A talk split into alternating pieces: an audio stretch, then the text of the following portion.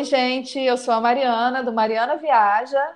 E eu sou a Amanda, do As Viagens Trintim. Esse é o nosso podcast, Além do Olhar, que está na terceira temporada e você pode ouvir sempre na sua plataforma preferida de áudio. Os novos episódios são disponibilizados toda quarta-feira. É só você procurar por Além do Olhar. No episódio de hoje, a gente vai falar sobre morar fora. Mas não é aquele morar fora bonitinho que você vê por aí, idealizado e romantizado em todo lugar. É um morar fora mais real. E a gente vai conversar com a Gabriela e com a Fábia. Elas são do blog Estrangeiras moraram na Espanha por muito tempo e estão prontas para voltar para o Brasil. Oi, Gabi. Oi, Fábia. Obrigada pela presença. Oi, Mari. Obrigada pelo convite. Estamos muito felizes de estar aqui. Oi. É, bom, como a Mari comentou, a gente morava, mora ainda, mas estamos no último mês. Estamos no último mês é, em Barcelona, na Espanha e estamos nesse processo de voltar para a nossa cidade, que é São Paulo. E como é que foi essa decisão assim? Porque não é uma coisa, né? Não foi um belo dia, vocês acordaram, tipo, ah, vamos voltar. É, imagino que seja um processo, que a ideia começa a vir, assim, ainda mais sendo duas, é, né? Talvez não tenha batido é, no mesmo momento para uma e para outra. Como é que começaram a surgir esses estalos assim de de que talvez fosse a hora de voltar. E primeiro também falar, tipo, há quanto tempo vocês estão aí, como é que, que foi a vida aí, como é que quando vocês começaram a perceber que talvez não, não fosse mais o momento.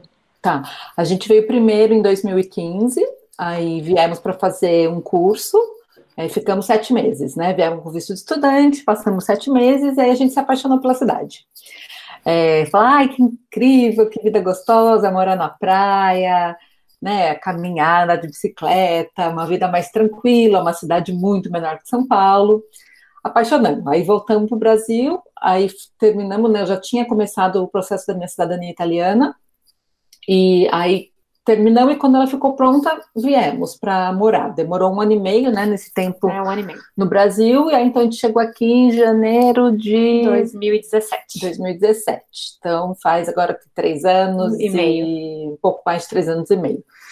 É, e aí, óbvio, né, quando você chega para morar, aí é bem diferente do que uma experiência de estudante, uma experiência de turismo, né? Para é. morar, aí você começa a ver os problemas que o lugar tem, né? Eu acho assim, todo mundo, a maioria das pessoas que a gente conversa que mudaram de país, é, falam que o primeiro ano é um, um ano de lua de mel, de né? lua de mel, que você está apaixonado. Só que de, desse primeiro ano a gente já tinha vivido seis meses antes. Então, quando a gente chegou para a vida real aqui, é, as dificuldades começaram a, a bater assim muito antes. A gente começou a perceber as coisas muito antes que outras pessoas que ainda estavam naquele estariam nessa mesma quantidade de meses naquele momento de, de paixão. Que né? a primeira coisa é toda a questão burocrática, né? De pegar os, os, papéis, que até eu, que sou cidadã europeia, também não é super simples. Então, eu teve que esperar o meu processo, que levou, sei lá, uns três meses, para aí a Gabi poder entrar com o pedido dela, que né, demorou seis meses para ela estar tá com os documentos para ir poder trabalhar. Então, são seis meses gastando toda a sua reserva do Brasil e sem poder trabalhar, e com aquela sensação de que você não é bem-vindo, porque enquanto você não tem os papéis você não é ninguém no, na Europa. E eles fazem de tudo para dificultar esse processo. É, é, complicado. Então você já começa. Uau. A gente não, a gente não pensa muito nesse, nessa questão burocrática, assim, né? A gente que está de fora, eu digo, de, de como isso pode pesar para o imigrante. Não, é uma loucura. Tipo, e a Itália é muito difícil é, para você conseguir documento. É uma insanidade. É, porque a gente está aqui na Europa, mas como a Fábio é italiana, todos os documentos atualizados para ela pedir qualquer trâmite tem que vir da Itália. Os é... comuns não respondem, a gente precisa contratar advogado para conseguir cada certidão. Tipo, você gasta uma grana assim para qualquer coisa. E aí tudo que você tem que apresentar aqui tem, só tem validade de três meses. Aí você pega tudo, aí passa os três meses porque eles não aceitaram o documento, você tem que pedir tudo de novo assim. É, e no caso, a Gabriela também tem cidadania ou o casamento é legal não, e é permite é, que é, seja é feito? casamento, eu, a gente teve, a gente é casada no Brasil. É, e aí a gente, quando a Fábia tirou o passaporte dela, a gente registrou o nosso casamento na Itália, que lá é uma união estável, porque, porque a Itália lá... não permite o casamento homoafetivo. Mas a união estável é, me dá direito a, a viver como cônjuge dela na União Europeia, trabalhar e ter residência. Mas é isso, eu dependo dos documentos dela. Então, tudo que tem que ser feito, ela tem que fazer primeiro, e aí vem o meu depois. Então, sempre tem um, um, um período de tempo ali que qualquer coisa que precisar fazer, eu sei que o meu vai demorar mais. Questão de curiosidade. Por que Brasil, por que não outro lugar da Europa? Porque eu estou num momento profissional da minha vida de mudança de profissão. Eu já fiz um ano da faculdade de enfermagem aqui. Eu sou formada originalmente em audiovisual, então trabalho com comunicação. Mas eu estou nesse momento já faz vários anos de migrar para a área da saúde. Fiz meu primeiro ano de enfermagem e pretendo no Brasil é, prestar vestibular de novo e começar é, no Brasil. E é um, um tipo de profissão que você só consegue trabalhar no lugar onde você se formou. É muito difícil, não é, muito, não é impossível, mas é muito difícil homologar é, diploma. Então a gente assim, a gente está num momento que nada é definitivo, mas que a gente queria com mais certeza escolher um lugar onde a gente não fosse ficar pingando depois. Se a gente fosse para a Inglaterra, para a Alemanha, para Portugal, para ver se a gente ia gostar, ia ser mais um, dois anos aqui, um, dois anos lá. Eu já não sou super jovenzinha, e aí, então, para a gente fazia mais sentido também voltar para o Brasil, além da coisa da família que está no Brasil. É, né? E é isso, é, justamente. Uma das razões principais é isso, que a gente quer estar tá perto da família, dos amigos, então só temos o Brasil mesmo de possibilidade. É, acho que são os dois fatores, são esses. E foi isso, né? Como eu já tinha morado em Londres, eu falei, Londres era o lugar que eu para mim é assim, eu falo, nossa, melhor lugar do mundo, eu amo, fui também é aqui, é, I belong here, eu pertenço a esse lugar, é aqui que eu vou ficar. E mesmo assim, depois de dois anos, eu falei, não, quero voltar para casa. Então, assim, já vi que lá não dá certo, eu sei que vai acontecer a mesma coisa em qualquer outro lugar. Acho que para mim, meu coração tá lá, sabe? E olha que eu passei a vida inteira também, ai, eu nasci no lugar errado, Brasil nada a ver. Mas agora eu falo, não, gente, para a gente ver como a síndrome do vira-lata está dentro da gente, né? A gente pensa em mil opções antes de pensar no, no próprio Brasil, na nossa própria casa, e assumir as nossas, nossas raízes com todas as coisas feias que ela tem também, faz parte da nossa criação de identidade, né? Nossa, com certeza. Eu acho que essa síndrome do vira-lata faz a gente considerar todos os países do mundo antes de assumir o nosso amor pelas nossas raízes, né? Pelo nosso país natal. Eu, por exemplo, já fiz intercâmbio duas vezes. Fui estudar na Inglaterra durante um mês e pouquinho e fiz intercâmbio voluntário no Peru por oito semanas, dois meses e alguma coisa. E a relação do intercâmbio ela é totalmente diferente da relação de quem está indo morar fora. No intercâmbio, como a gente tem data para ir para voltar, a gente se deixa muito mais cativar pelo lugar e tende a ver só as coisas boas. Além do mais, no intercâmbio, a gente não tem as obrigações que teria no dia a dia, né? A gente não precisa pagar conta de água, de luz, telefone. Na maioria das vezes esse processo, mesmo que, tem, mesmo que tenha que pagar, ele é muito mais fácil do que quem está indo morar de vez. E aí a gente se deixa enganar, achando que vai ser tudo perfeito quando não é, né? Quando a gente vai para morar, a gente vê o outro lado da moeda que não viu quando estava no intercâmbio voltando para as meninas, porque o intercâmbio você já vai com data para voltar. Agora, no caso de vocês, vocês foram para morar mesmo, vocês não foram, acredito eu, com uma data, ou sei lá, pensando em voltar. Não. Aí voltando para aquela questão, assim, como é que esses estalos foram, foram surgindo? Sim, a gente veio com certeza absoluta que a gente passaria o resto da vida aqui, que este era o lugar. É, tanto que viemos com tudo, e aos poucos, né, cada vez que a gente ia para o Brasil visitar, trazia o resto das coisas que estavam lá. É, e assim, acho que até rolou, antes da Gabriela começar a faculdade aqui, é um momento que a gente ainda considerou se a gente ia ficar aqui mesmo ou ir para outro, outro lugar, porque já rolava um questionamento se aqui era realmente legal mesmo, né? Isso foi há um ano e dois anos atrás, né? E tanto que a gente considerou se ela né, poderia fazer a faculdade talvez no Uruguai, ou na Argentina, no Chile, ou no Brasil mesmo. É, e aí a gente acabou resolvendo ficar aqui. E aí acho que a coisa começou a ficar assim, tomar forma mesmo a volta na quarentena, né? Que foi quando nós tivemos muito, muito, muito tempo para refletir e pensar, e aí a gente começou a realmente a, a perceber, começou a ficar bem claro que eu, especialmente eu, é, não estava feliz aqui. e, e que não era que eu queria estar. Não, eu acho que o processo foi esse, assim, é, nesses quatro anos que a gente estava morando aqui, muitos momentos, tinham muitas coisas pontuais que nos incomodavam, e outras não tão pontuais, é, do, da cultura aqui, por exemplo, do ser imigrante, das dificuldades de trabalho. Do não pertencimento, né, porque não pertencemos, não adianta. É... Mas eu acho que a gente sempre varria isso para baixo do tapete, né? Focava nas coisas boas, porque tem muitas coisas boas, e pensava, não, foi muito difícil sair do Brasil, a gente vendeu tudo antes de vir. A gente, né, era é o sonho de tanta gente, ainda tem isso, né? Todo mundo quer morar na Europa. Como assim eu vou questionar isso? Não, não, deixa pra lá. E não ia pensando mesmo. Tinha momentos que dava uma baqueada e outros que tocava a vida. E aí, como a Fábia disse, na quarentena, especialmente no lockdown total, que aqui foi disso quase, quase dois meses, que a gente não podia sair a não ser para ir no mercado e na farmácia. Nosso apartamento minúsculo de 25 metros quadrados, sem balcão, no inverno, a gente foi obrigada a pensar e refletir. E aos poucos as coisas foram surgindo, né? Não foi assim, não foi muito rápido chegar nesse pensamento. É, porque é uma, uma desconstrução de si mesmo, né? Então... E continuou a negação, né? É. E aí, logo no começo da quarentena, eu comecei a fazer terapia, porque tava, tava difícil. E aí, com a terapia também, a gente começou a fazer muita meditação, né? Na quarentena, a Gabi começou a fazer yoga. Então, foi tudo criando um, é, né, esse pensamento e a gente e começou a ficar claro, assim, que, que não estava legal aqui.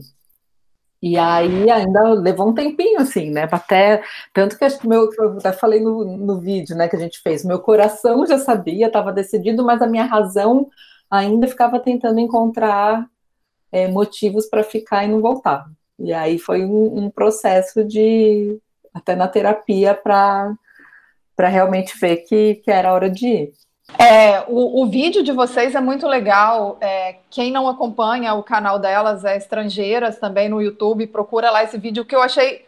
É, quando eu comecei a assistir, assim, eu, é, foi uma coisa é muito sincero. Achei um vídeo muito bonito, assim, que vocês abriram essas, essas, não sei se fragilidades entre aspas, ou talvez não Sim. entre aspas, é, dessa coisa, assim, porque todo mundo coloca mesmo como sendo um sonho, né? Para quem hum Tá, no Brasil a, a, gente ouve direto as pessoas falando: nossa, não, na primeira oportunidade eu queria sair do Brasil. Nossa, você, fala muito para mim, você que trabalha remoto, por que, que você não sai do Brasil? Assim, eu nem quero, nem posso, tem inúmeros fatores que não vem ao caso, mas assim, as pessoas veem o sair do Brasil como a solução dos problemas. Assim, nossa, morar na Europa, morar nos Estados Unidos.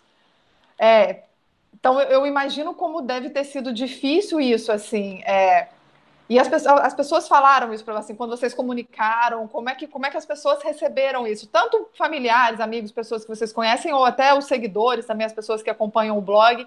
Como é que as pessoas receberam essa decisão? Acho que as primeiras pessoas que a gente falou foram para os pais da Gabi, e isso bem no começo da quarentena, hein? Que foi um primeiro momento, a gente falou, ah, acho que a gente vai voltar. Os dois falaram, não, não façam isso. E aí você fica meio assim, poxa, seus pais, né? Quando não querem que você são as volte, pessoas que caramba. mais deveriam querer que você estivesse perto falam não, a gente falou, caralho, a gente deve estar faz, fazendo uma loucura, né? Deve ser muito errado. Foi a, a primeira reação, assim, que meio que deu um, um baque, assim, na gente. E, mas depois com o vídeo, aí não, a gente até tava com medo assim de, de fazer o vídeo, porque a gente falou, nossa, acho que as pessoas vão muito é, vir com esse discurso de que a gente é louca, que a gente não pode fazer isso, que, que, não, que a gente vai se arrepender e tal, e, e não sei se pela maneira como a gente fez o vídeo, é, foi exatamente o contrário, foi praticamente 100% de apoio, e, e, mensagens de carinho, de amor. E... e... pessoas contando suas experiências, muita gente contando, ah, eu também morei fora, em tal lugar, aconteceu a mesma coisa, ou algum, alguma coisa diferente, mas as pessoas se, se sentiram seguras também para compartilhar essas experiências que normalmente elas não têm espaço para compartilhar. E eu acho que é muito isso que você falou, né? A gente acha que sair do Brasil resolve os nossos problemas. Hum. Depende depende de quais são os problemas. Tem gente que vai ter uma vida melhor fora e se adaptar e realmente Sim. estará resolvido? Sim vai ter gente que não, não, assim, tem de tudo, né? Você conversa, começa a conversar com outras pessoas que moram fora, entre os extremos daquele que odeia e aquele que ama, tem uma gama enorme uhum. de pessoas com várias histórias, momentos que elas estão mais felizes, que elas estão mais tristes, porque, querendo ou não, estar fora, estar longe das, das suas referências, é, é, é difícil, né? É, tem gente que não é tão ligada com a família, então tá longe da família não é uma questão. Nossa, tem gente que é mais ligada. Eu quero até citar uma pessoa que comentou no vídeo assim: que voltar para ficar perto da família, a família só é bom no porta-retrato. Então, né? Quer dizer, é. tem gente que não, não, se relaciona bem com a família. Tipo, não é o nosso caso, a gente se dá muito bem, assim, e faz muita falta. Tipo, a Gabi fala com o irmão dela todo santo dia. E a gente, sabe, quer estar tá perto, a gente quer estar tá nos aniversários, a gente quer estar tá nos casamentos das pessoas. É muito triste estar longe, sabe? E todos seus amigos e sua família, sabe, passando por eventos que a gente não está lá. Eu acho que a questão de grupos de amigos quando você mora fora também pega. E, e por isso vai ser muito diferente para cada pessoa. Eu estava conversando ontem com uma amiga minha que está na Alemanha há cinco anos, brasileira também. Ela também veio falar comigo porque ela assistiu o vídeo e ela falou: Nossa, eu concordo com muitas coisas que vocês vivem, muitas dificuldades, mas eu não me identifico com a coisa de não ter tantos amigos, porque ela teve uma super sorte de criar um grupo de amigos em Berlim, brasileiros e estrangeiros, é, super legal, que tem tudo a ver com ela, a mesma tribo, a mesma galera que ela andaria no Brasil, grandona, pessoas que estão aí para ajudar nos momentos. Então ela diz que não sente falta dessa dessa malha de amizades. Nós temos aqui um grupinho de amigas brasileiras, temos alguns amigos, mas no Brasil a gente tem muito mais, e amigos da vida inteira, que, tão, que é muito diferente, que a gente pode contar de um jeito que a gente não sente que a gente pode contar aqui. E... Eu até sinto que eu posso contar, mas é que. Ah, é um grupo muito menor, sei lá, a gente não tem que 10 pessoas, no é. Brasil eu tenho mil. é, então isso pesa, né?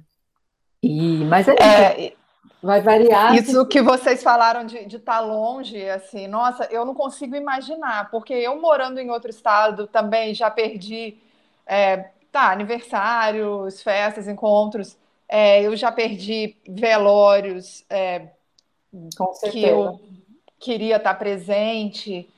É, nossa, eu acho que eu, eu ia surtar, assim, estando, estando em outro país. E eu acho que a questão da pandemia foi também muito determinante na minha reflexão pessoal, é, porque aí quando começou a pandemia, pelo menos aqui na Espanha, que é uma população muito idosa, era muito velhinho morrendo, não sei quantos mil velhinhos por dia, e eu comecei a pensar nos meus avós. Eu tenho os quatro avós vivos, uma relação muito boa com os quatro. É, eles são velhinhos, mas ainda são lúcidos, só que estão ficando cada vez mais velhinhos.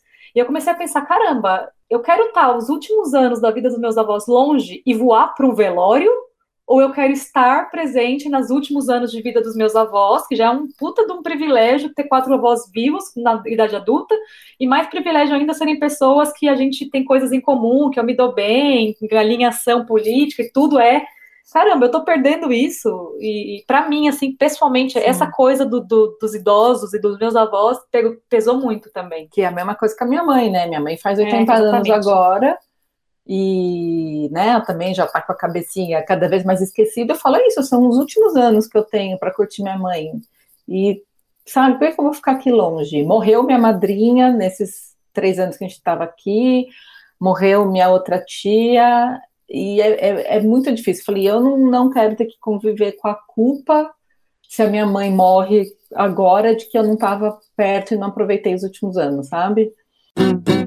É, e agora pensando pelo outro lado, né? Porque toda decisão ela tem dois lados.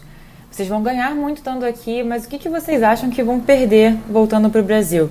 O que, que vocês acham que é melhor morando aí na Espanha, em Barcelona?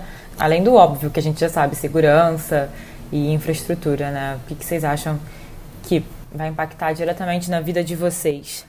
Com certeza absoluta, e acho que é por isso que é o processo de tomar a decisão é tão difícil, né? Agora a gente está falando com bastante clareza e tranquilidade, porque já faz um tempo que ela foi tomada. Mas quando a gente estava ali no meio do caminho, não era fácil, a gente ficava pesando. E né? eu falei, ao longo desses três anos e oito meses aqui, a gente várias vezes fez as listas dos pontos positivos, pontos negativos. O que eu gosto mais aqui, o que eu gosto mais no Brasil, o que, que eu não gosto aqui e o que eu não gosto no Brasil. E essa lista sempre dá equilibrada, toda vez. Então, a gente não conseguia tomar uma decisão, porque fala, não existe um lugar perfeito. E eu, a gente está comentando muito sobre é, o problema também a gente que viaja bastante, a gente começa a ver coisas legais e a gente cria, a gente quer criar um mundo perfeito que tenha as melhores coisas, as coisas legais de cada lugar. E é impossível ter esse mundo.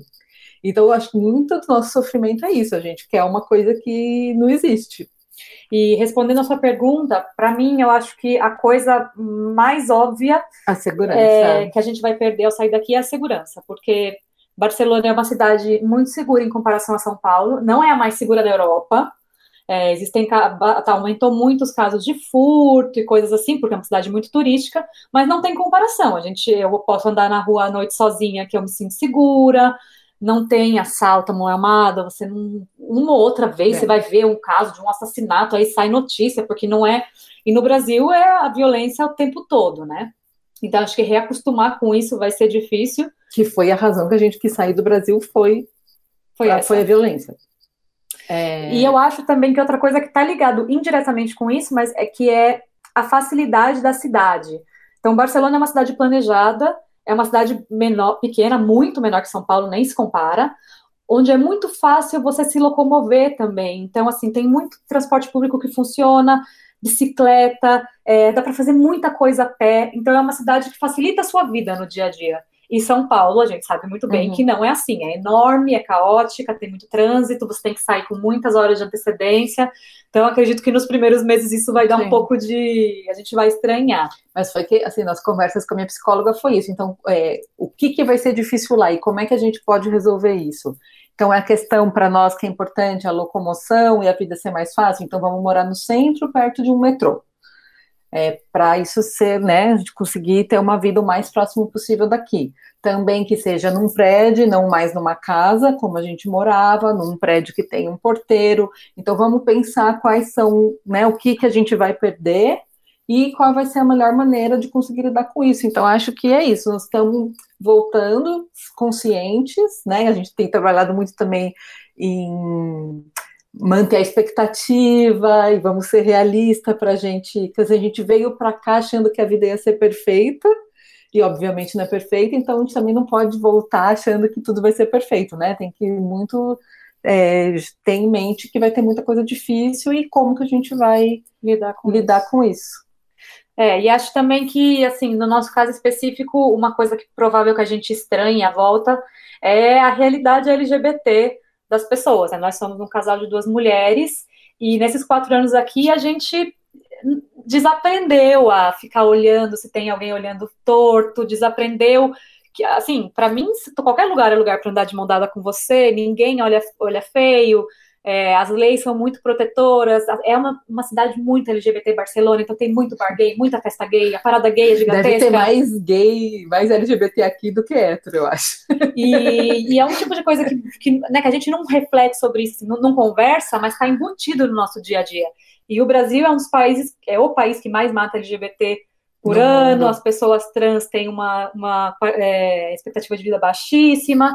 Apesar de São Paulo ali, na nossa bolha, ter um, um, movimento e ter a parada e ter ONGs e pessoas trabalhando, não é igual esse fato de que aqui, em qualquer lugar que a gente vai, eu não me preocupo com isso. A gente vai ter que voltar a se preocupar, andar na rua, prestar atenção. É, é difícil isso, né? Uhum. É, eu ia, eu ia perguntar sobre isso, assim, é, vocês estão voltando num momento de conservadorismo extremo no Brasil, de pessoas perdendo a vergonha ou o medo de, de exibirem todos os seus piores preconceitos, e no meio de uma pandemia também, assim. Te, teve uma, aliás, a pandemia também aconteceu aí, é, mas uma coisa bem fora de controle, assim. Isso, isso foi pesado, discutido também? Foi, bastante. Tanto é que nesse outro momento, há dois anos, que a gente estava pensando se voltaria para o Brasil ou não antes de eu, fazer, de eu começar a faculdade aqui, o, o grande é, fator que fez ganhar a gente ficar aqui foi a eleição do Bolsonaro.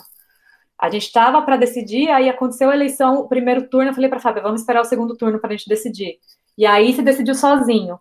É, então, para a gente é lógico que é uma questão, é super difícil. Ao mesmo tempo, a gente sente que a gente é muito mais útil como oposição, como esquerda e como cidadãs brasileiras ativas, estando aí podendo fazer alguma coisa do que daqui. Também tem, às vezes, essa sensação, sabe? Que eu tô longe e que a gente perde um pouco também a, a possibilidade de lutar ao lado das pessoas que estão aí fazendo na linha de frente. E né? outra coisa, né? A questão que a psicóloga levantou. O fato da gente estar aqui é nos isola de tudo que acontece do Brasil? Não. No dia que o, ele... o Bolsonaro se elegeu, nós choramos a noite inteira. Afeta a gente do mesmo jeito. É, a, a, gente, gente lê as notícias, notícias todo dia. O nosso Facebook só tem brasileiro. É, apesar da gente estar aqui, tudo que acontece aí afeta a nossa vida igual.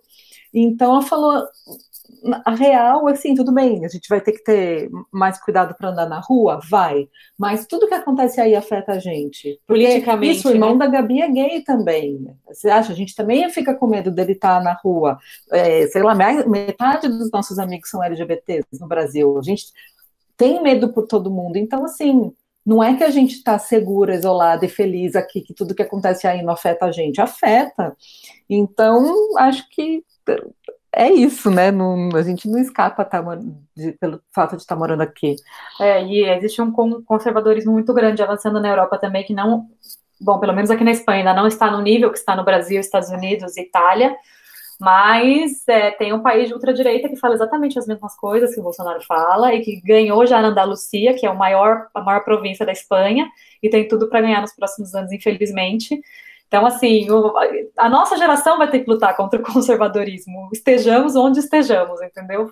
Faz parte da nossa, do nosso trabalho geracional, eu acho, assim.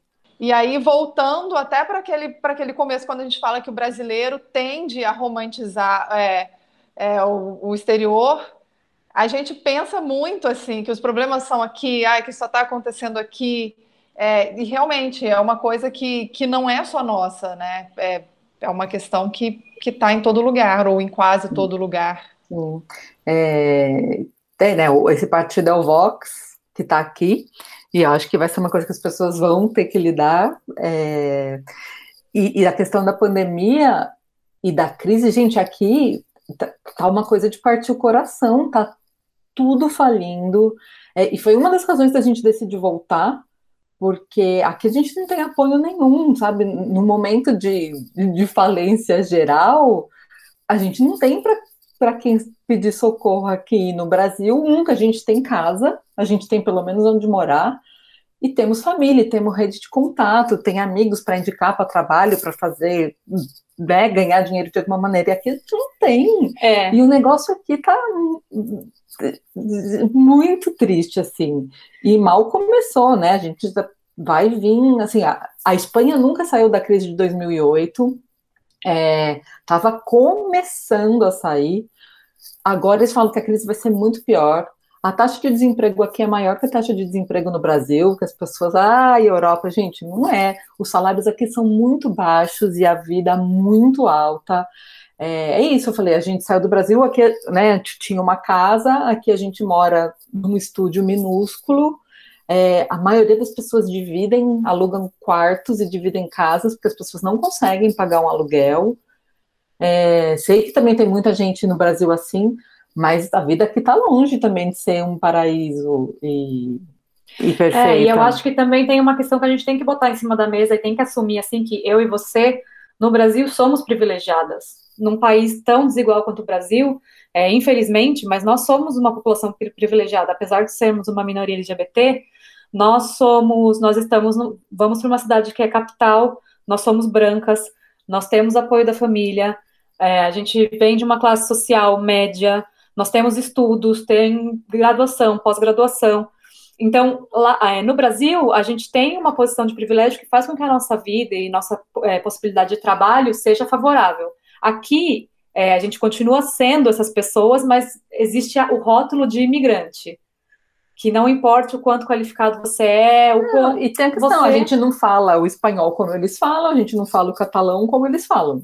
A gente se comunica, a gente fala, mas não é perfeito como deles. Então a gente já tem uma desvantagem aí, a gente já tem uma desvantagem de culturalmente não ser igual e não, né? Mas mesmo que não... você fale o espanhol perfeito, eu tenho muitas amigas que são latino-americanas de países de, de, de, fala espanhola, amigas bolivianas, peruanas, elas são literalmente fluentes em espanhol, elas são de... E mesmo, não interessa, elas vêm de outro lugar, elas têm outras referências, outra cara e outro background, e isso pega. Sim. Pensar que não, tomar como exemplo aquele carinha que foi transferido da empresa, expatriado e ganha super bem, ele é um Sim. brasileiro entre milhões que estão aí na, na, vida real pelejando, tentando fazer um bico, trabalhando numa coisa X, tentando se. E vai ter gente que vai estar muito feliz nessa vida e vai ser muito melhor que a vida do Brasil, e ótimo. E vai ter pessoas que não vão, não vão estar felizes com essa situação. E tudo bem também, né? Acho que entre, entre os extremos há muitas coisas. E eu ia falar exatamente isso, porque apesar de você, você pode falar o idioma super bem, é, a gente como branca se passa entre aspas pela população local, né? Porque temos características que se assemelham a eles e etc. A gente consegue meio que se camuflar, mas você não nasceu ali, você não cresceu ali, você não tem aquelas referências que ele tem. É como se você que a gente no Brasil a gente fala uma piada da gente interna, cultura do nosso, nossa, e o gringo nunca vai entender porque ele não viveu isso. E a gente vai estar sempre nesse lugar quando a gente mora em outro país, né? A gente não vai pegar essa referência também só pelo fato da gente não ter crescido ali, nascido ali, apesar de super adaptado, apesar de dos números é, apesares, né? Mas eu ia falar também, ia pedir dicas de, de, quem pensa em sair do Brasil, quem quer morar fora, como fazer isso sem se frustrar tanto, porque às vezes a gente vai com essa ideia de lugar perfeito, de mundo perfeito, que só o Brasil que não presta, aí chega em outro lugar, é, Europa achando que é mil maravilhas e não é. É. Como vocês falaram, é muito caro. Nem sempre você vai conseguir ter o seu apartamento, você vai ter que dividir casa com um monte de gente. Eu conheço gente que mora em Dublin com mais oito pessoas. Né? Saiu da casa dos pais para dividir casa com oito pessoas um banheiro. É, é, é isso. desconhecidas que não, é, é, é difícil.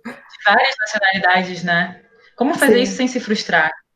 Eu não sei se tem muito como. Eu acho que não. E eu acho que assim que, que tem que vir, se você quer vir, porque é uma coisa que você só vai ver com a experiência. Então é, tem que ser feito. Eu já tinha morado em Londres, escolhi voltar para o Brasil, depois escolhi vir para cá e agora quero voltar. Então sabe, até pode ser uma experiência ser ruim, outra ser boa, não, né? E isso, a gente só vai descobrir passando por isso, e de qualquer maneira, é um aprendizado, você aprende um monte de coisas. Acho que o mais importante, inclusive, é aprender a valorizar o Brasil e as coisas boas que tem no Brasil, porque sem a gente ver esse outro lado, a gente vai ficar com esse eterno.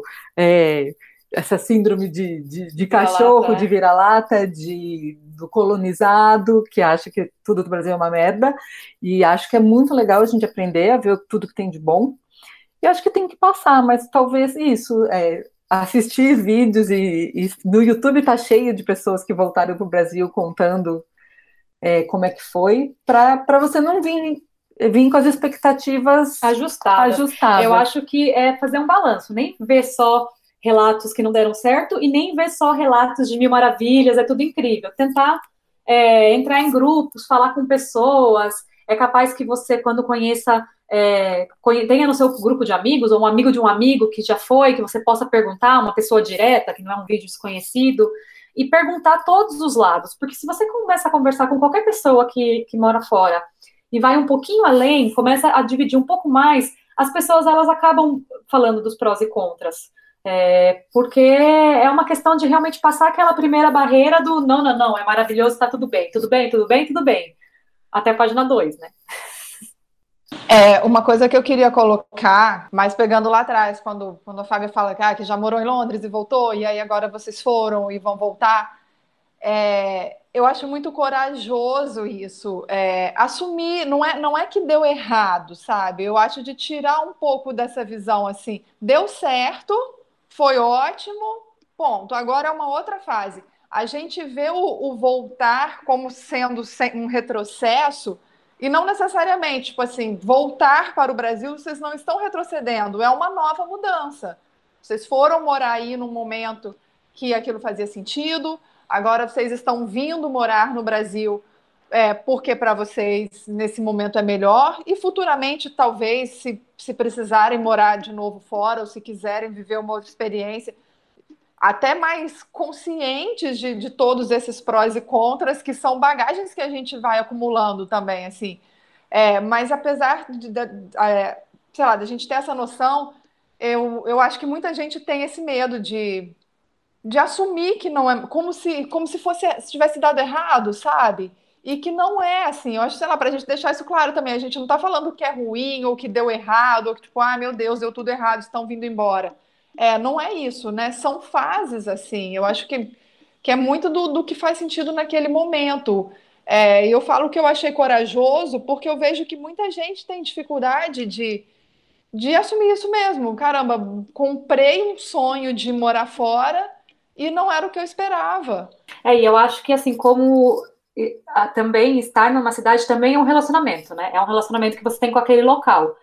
Do mesmo jeito que às vezes a gente tem um relacionamento com outra pessoa, é, e quando se termina esse relacionamento, não significa que deu errado. Pessoas falam, nossa, eles estavam juntos há 10 anos, deu errado. Gente, não, deu, deu certo por 10 anos. E depois já não era mais o, o sentido. Então é igual. No nosso relacionamento com o Barcelona, por quatro anos a gente escolheu estar aqui, tivemos muitas coisas boas e vivemos muitas coisas, mas é o momento de encerrar esse, esse relacionamento e começar outro relacionamento com São Paulo. Antes da gente começar a gravar, eu estava explicando para Mari que eu, eu tinha uma, uma, relação difícil com São Paulo antes. A Fábia não, a Fábia já gostava. Uhum. Eu, que sou do interior, ah, mas eu tinha uma relação bem mais difícil com São Paulo. E agora também é um desafio para mim ressignificar essa nova relação que eu vou ter com São Paulo. E vamos ver quanto tempo ela dá certo, se ela dá certo para sempre ou não, nada é para sempre.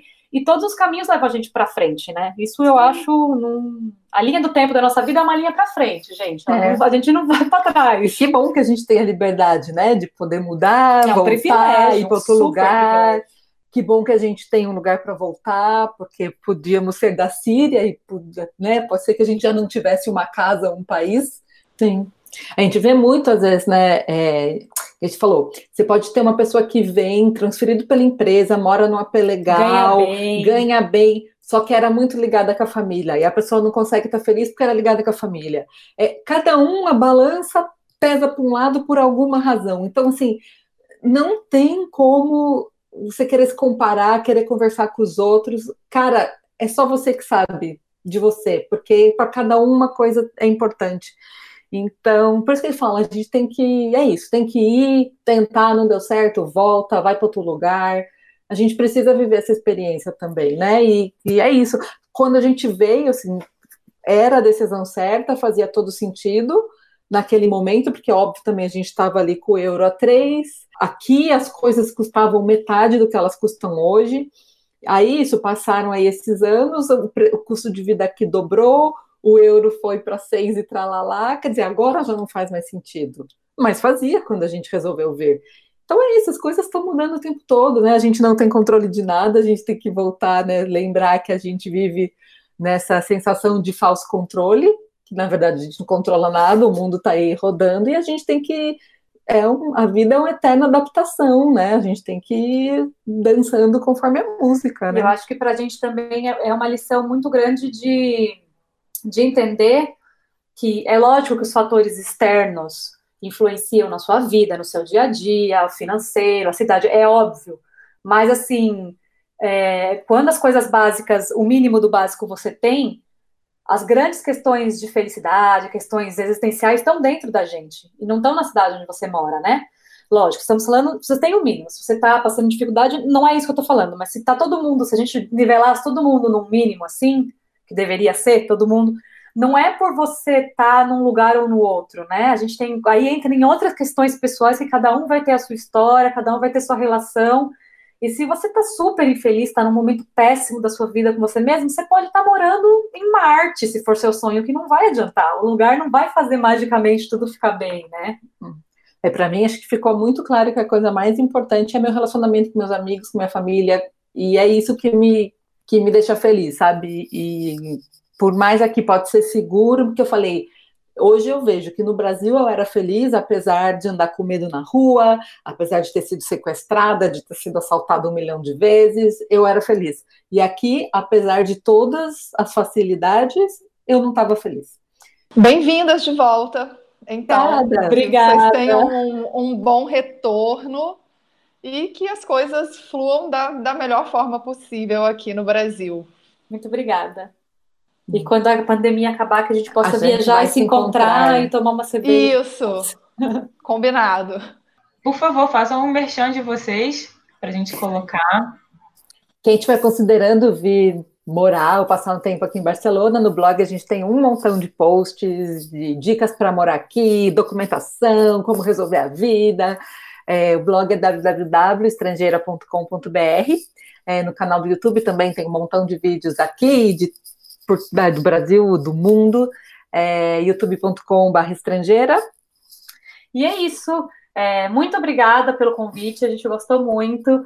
É, faz parte também disso que a gente quer cada vez mais mostrar todos os lados das moedas, né? É, tentar ser um pouco mais realista na- nas coisas que a gente mostra como produtoras de conteúdo. Então, esse podcast também é muito importante para isso. É, gostamos muito, muito obrigada. E o Instagram, Instagram estrangeira também, não é? Arroba Estrangeira Viagens.